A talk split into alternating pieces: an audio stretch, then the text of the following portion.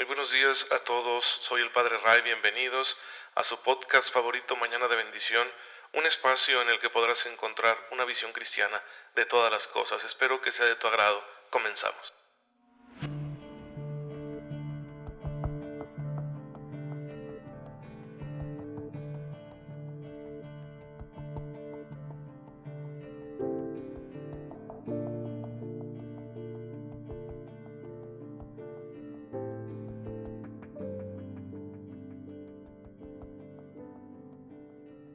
Ahora sí, muy feliz sábado.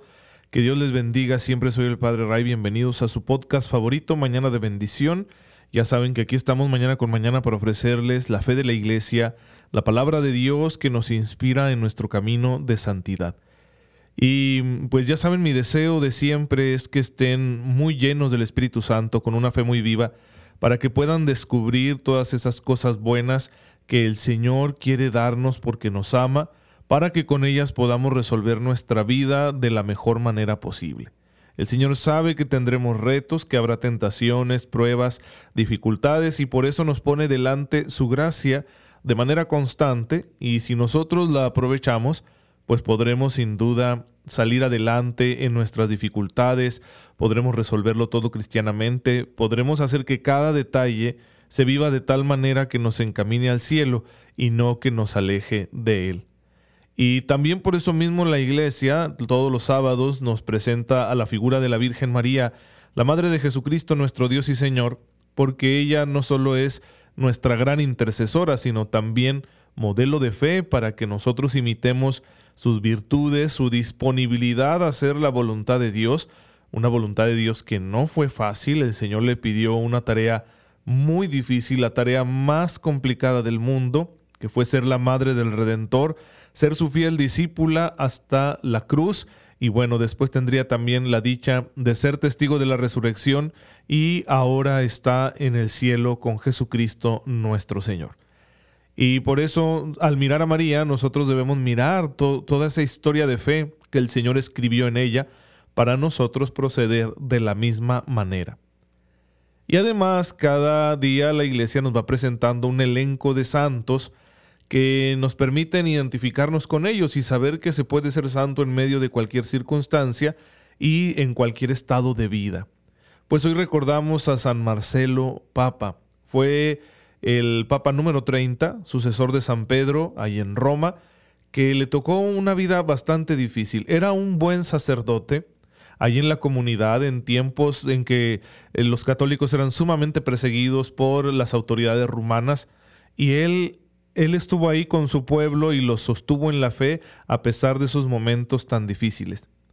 Por eso mismo le pidieron que se convirtiera en el obispo de la ciudad de Roma y con ello, pues en pontífice de toda la iglesia, y aceptó esta tarea.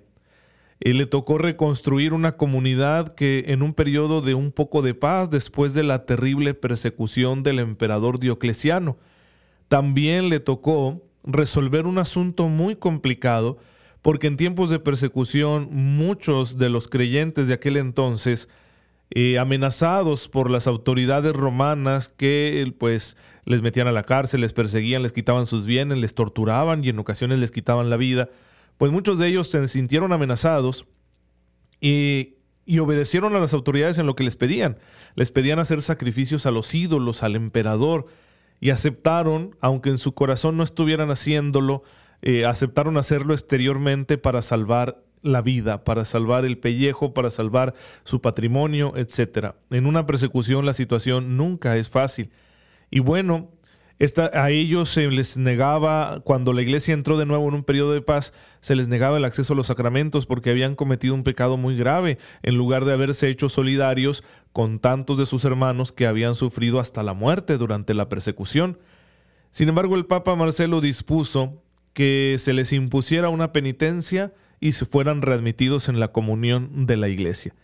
Esto no gustó a todos y causó una división, y entonces la comunidad dividida apeló al nuevo emperador, uno más pacífico, aunque todavía la iglesia no gozaba de completa libertad, el emperador Magencio, y éste le desterró.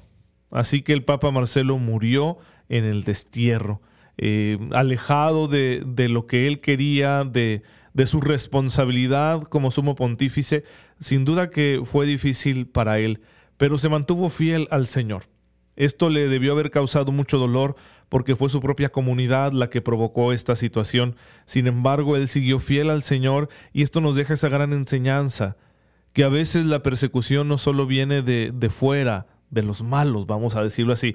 A veces la persecución también viene de adentro de la misma iglesia, de los buenos, de aquellos con los que deberíamos compartir un objetivo común.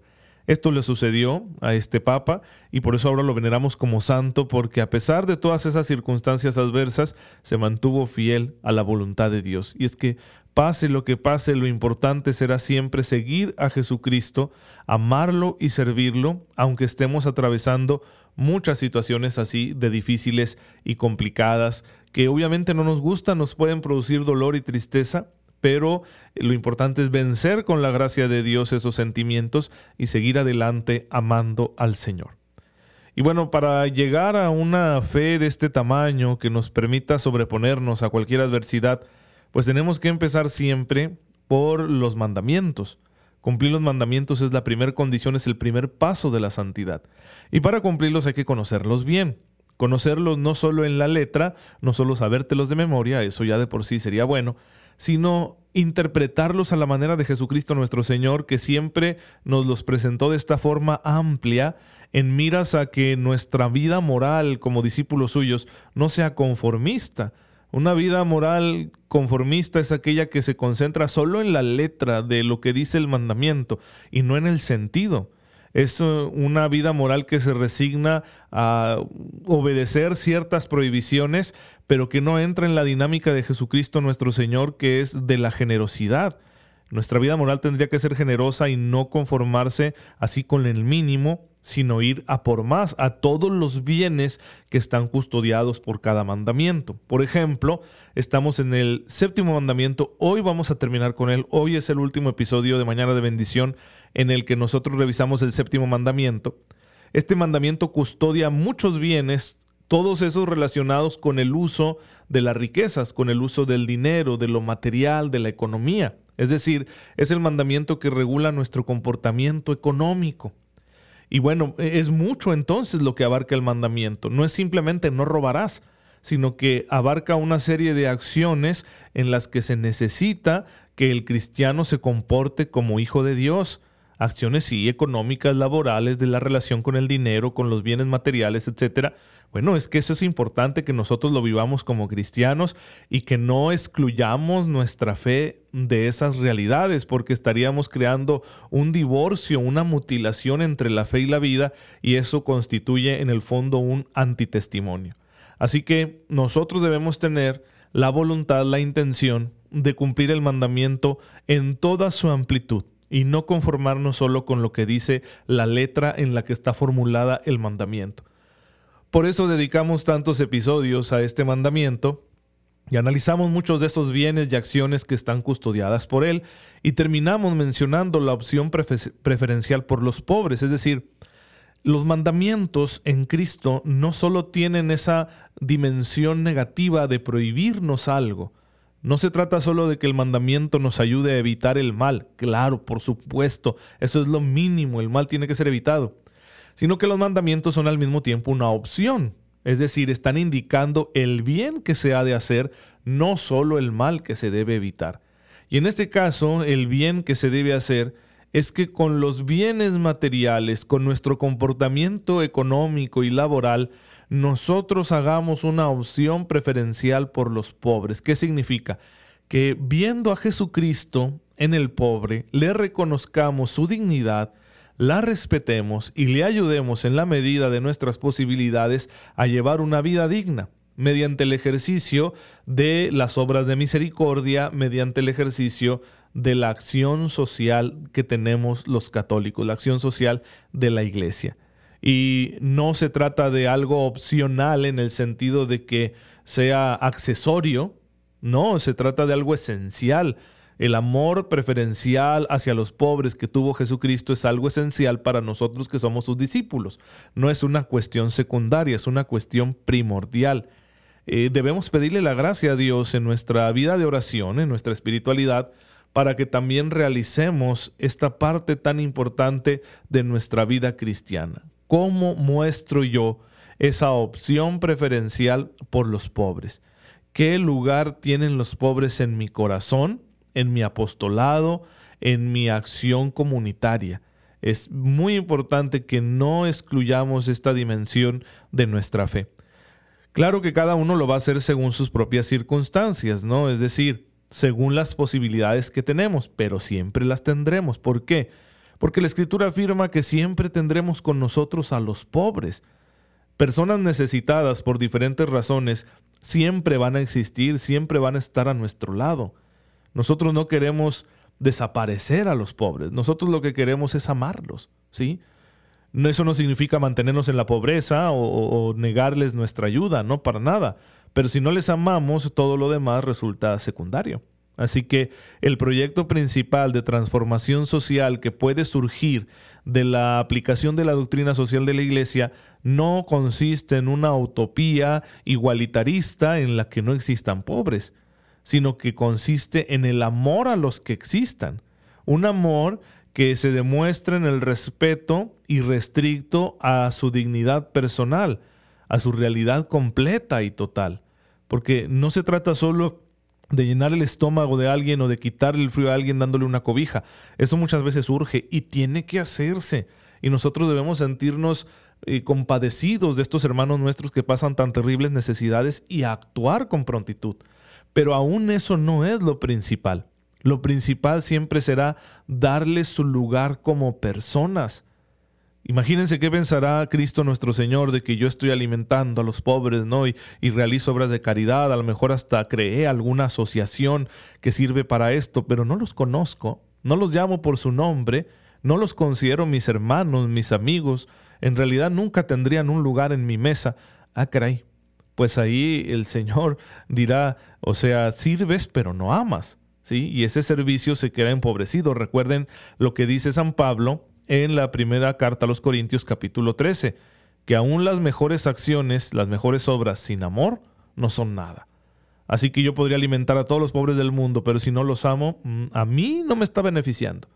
A ellos, bendito sea Dios, será un beneficio, ¿sí? Salir adelante en sus necesidades básicas. Pero a mí, en mi alma, en, en orden a mi salvación eterna, no me está beneficiando porque yo no lo estoy haciendo con amor lo estoy haciendo por alguna otra razón, ¿sí? A lo mejor para tranquilizar mi conciencia o para que digan que soy bueno, etcétera. Bueno, no me está ayudando. Es preciso que las cosas se hagan bien según el querer de Cristo.